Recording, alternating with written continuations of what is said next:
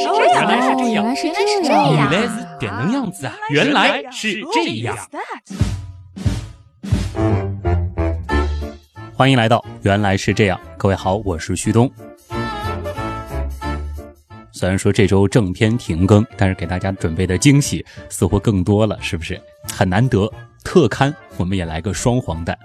之前说到我在各个平台所做的科普节目呢，其实挺多的。这里呢，不过呢，除了原来是这样之外，很多节目可能有些朋友并不知道。这里呢，再和大家推荐一道，这就是我现在和科学声音的其他几位小伙伴所共同主讲的，在今年的九月初就已经低调开播的墨子学堂。不过呢，这是一档专属于一个叫做墨子的 APP 的精品节目。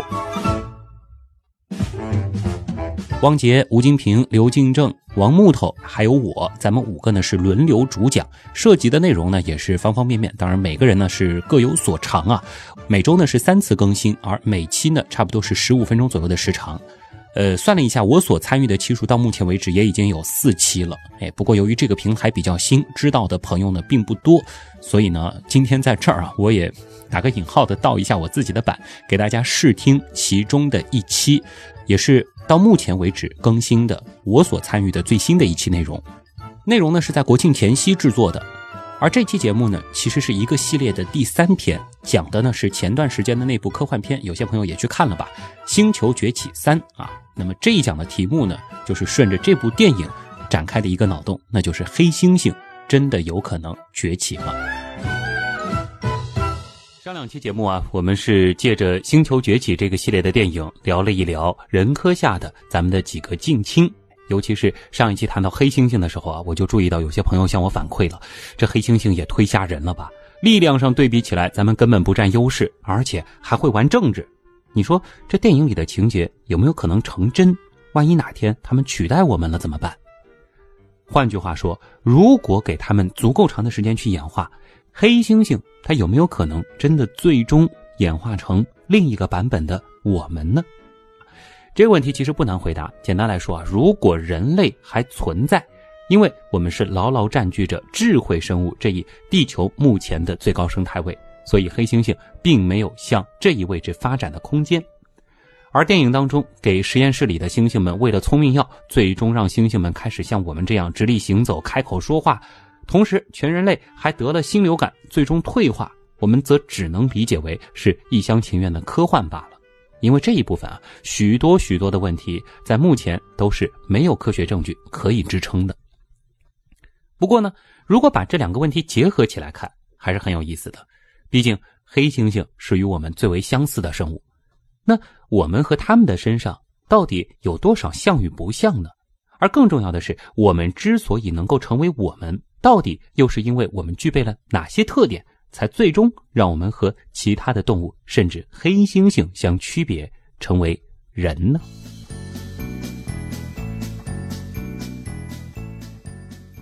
电影当中啊，有一个重要的情节，就是大部分开窍的猩猩是采取了类似于我们这样的直立行走的方式，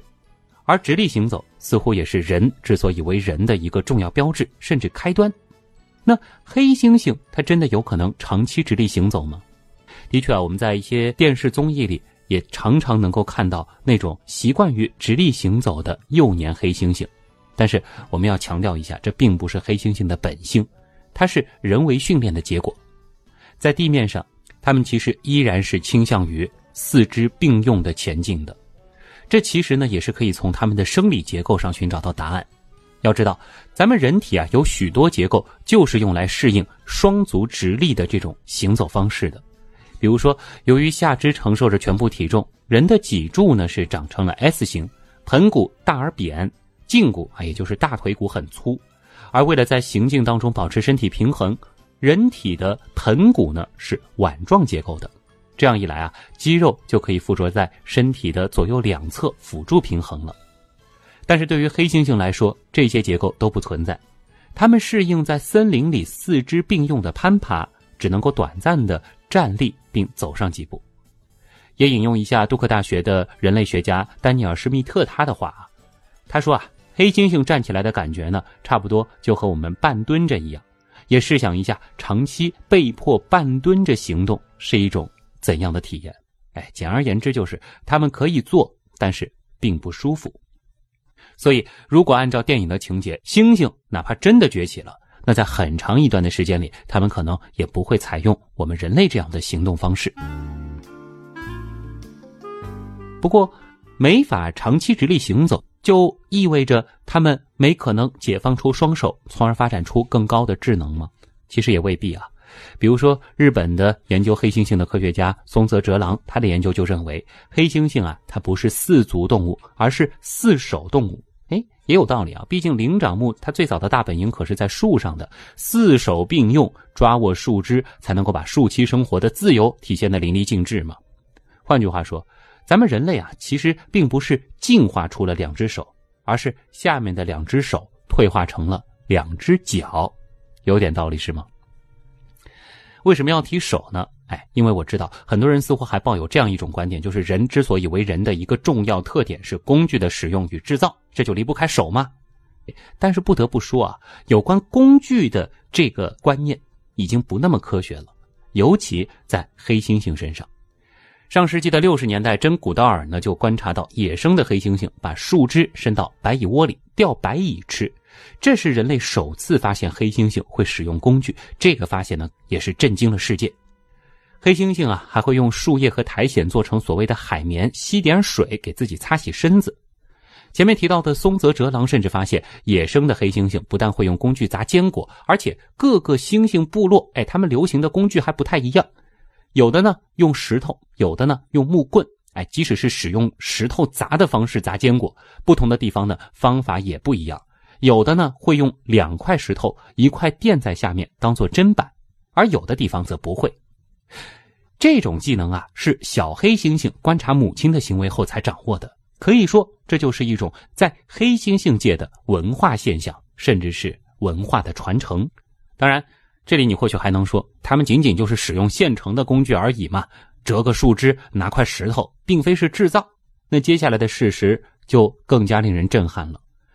松泽哲郎呢，他也曾经观察到，有黑猩猩会挑选专门的蕨类植物的副叶，咬掉前端，留出大约五十厘米的长度，再把形成副叶的小叶给弄掉，剩下一截没有叶子的叶柄，沿着叶柄呢留下尖尖的小叶基突，而且这种基突的间隔还得是有规律的。他们弄这东西干啥呢？答案啊，是用来捞一种水藻吃。此外呢，他们还会折叠一种宽宽的植物叶片，先纵向对折，接着呢用舌头将其折成百叶状，然后呢他们会用这种形状的叶子取水来喝。二零零七年，研究者呢又观察到，在风高里草原上的黑猩猩用手和牙把树叶削刮锋利，制成长矛，用来捕猎。注意到了吗？这里啊。黑猩猩已经不是单纯的使用工具了，他们会对植物或者是食材进行一些加工，使之符合特定场景的使用要求，已经算得上是一种制造工具了吧？所以，当我们下一次要用工具来定义我们人类的时候，准确的表达或许是可以制造并且使用复杂的工具。当然，要多复杂才算得上是复杂，估计又可以争论半天了啊。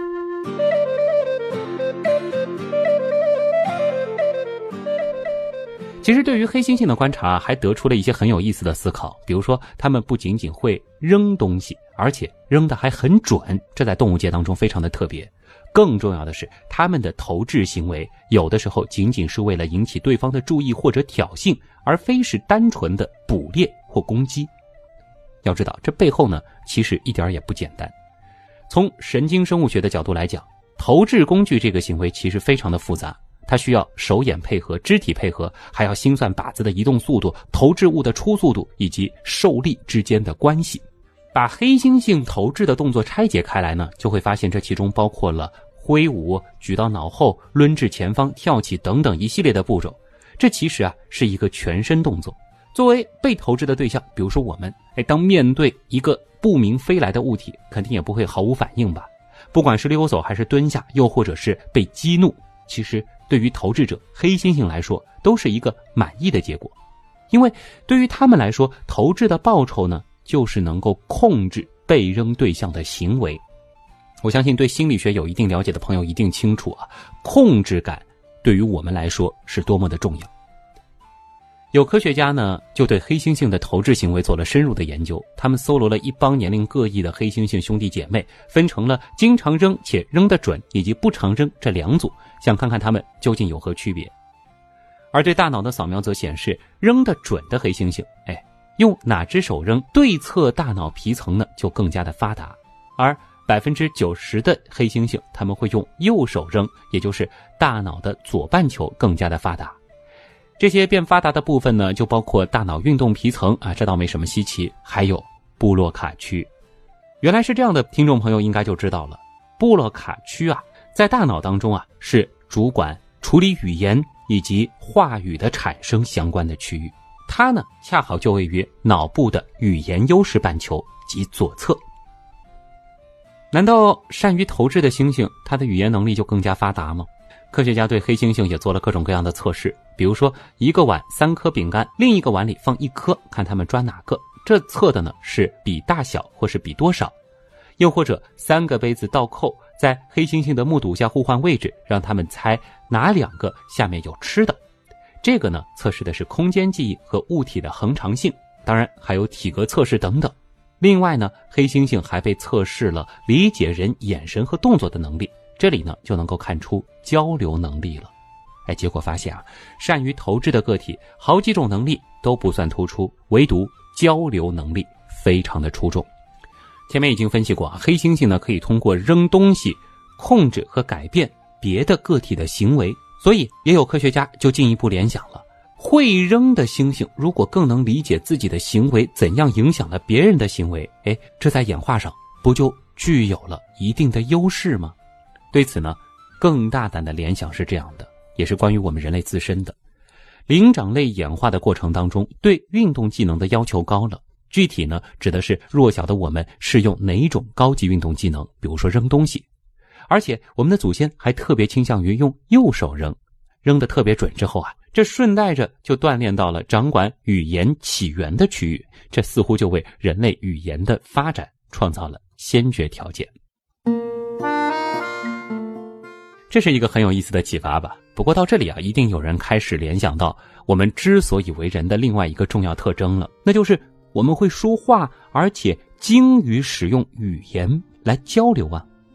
电影里的开窍的猩猩们啊，几乎都熟练地掌握了复杂的手语沟通能力，而有一些，比如说凯撒和科巴，甚至还开口说起了专八水平的英语。那么问题来了，再聪明的黑猩猩，到底能不能跟片中一样？开口说人话呢？其实出于各种各样的原因，让猿猴学习与人类交流的尝试与试验并不罕见。然而，至今为止最成功的结果呢，也就是手语交流了。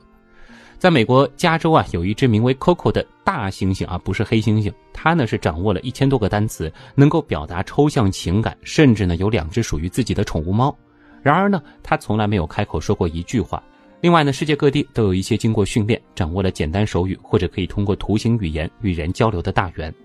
但无论是红毛猩猩还是大猩猩或者黑猩猩，都很可惜，至今研究人员仍然无法教会他们发出人类的声音语言，只能够让他们跟着去学习肢体或者是其他的一些所谓的语言形式。那猿与猴不会说话的原因到底是什么呢？科学界其实对此的解释一直是分成了两个流派。从达尔文时代就争论至今，谁也没能够说服谁。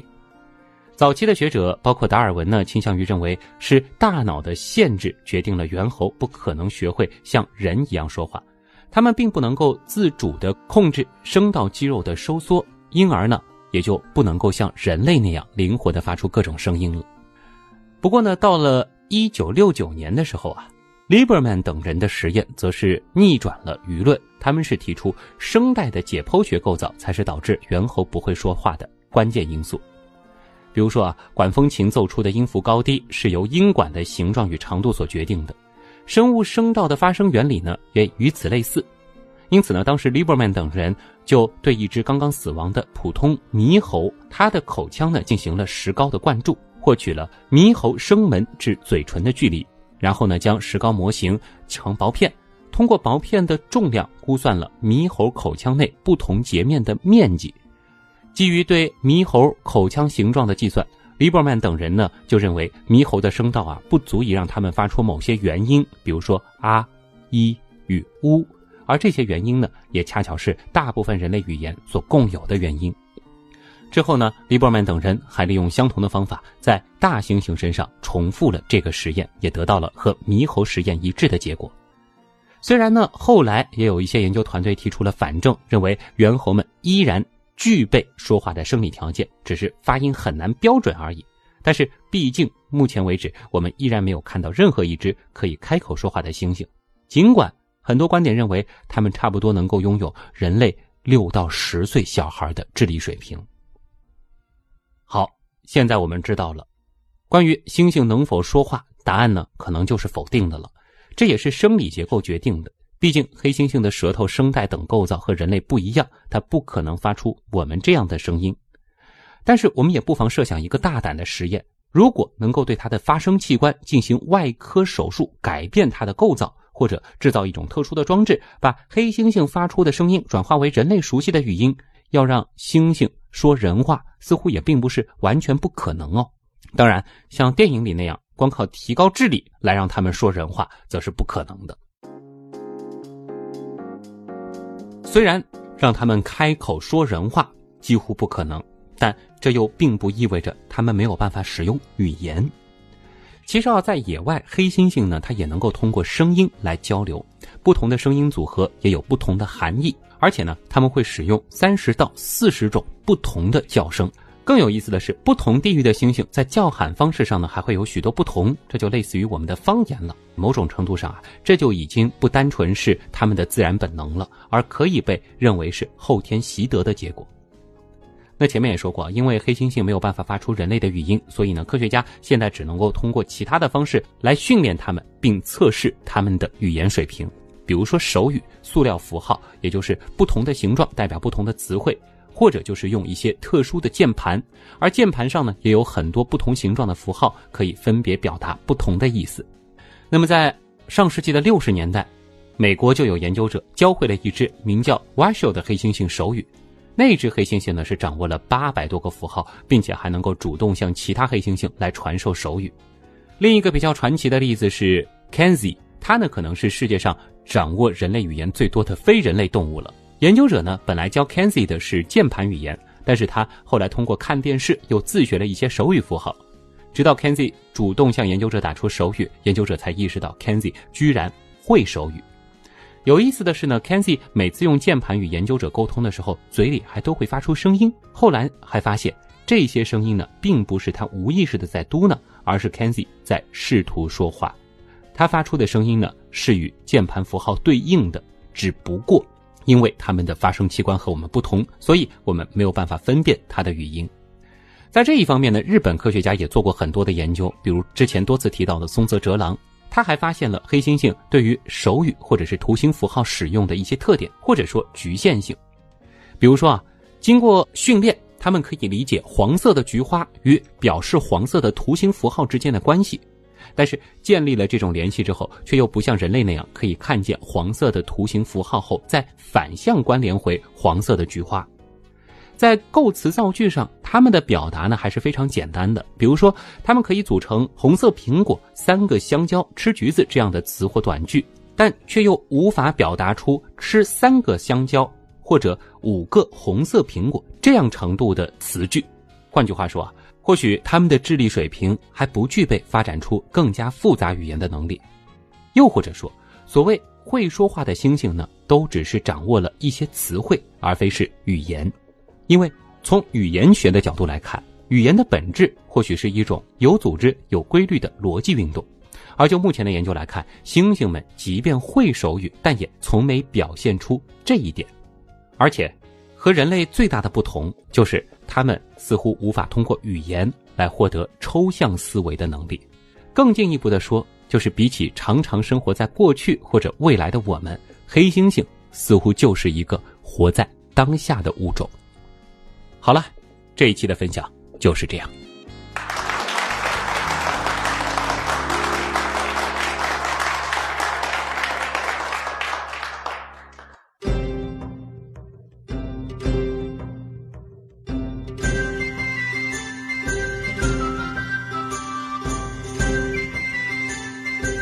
好了，如果大家对于墨子学堂同样感兴趣的话，也可以在科学声音的微信订阅号或者旭东刀科学的微信订阅号里面去找一找，我们也准备了相关的图文和简介，有兴趣的朋友可以试一试。好了，本周的特刊到这儿真的就更新完了，咱们下周原来是这样的正片再见了。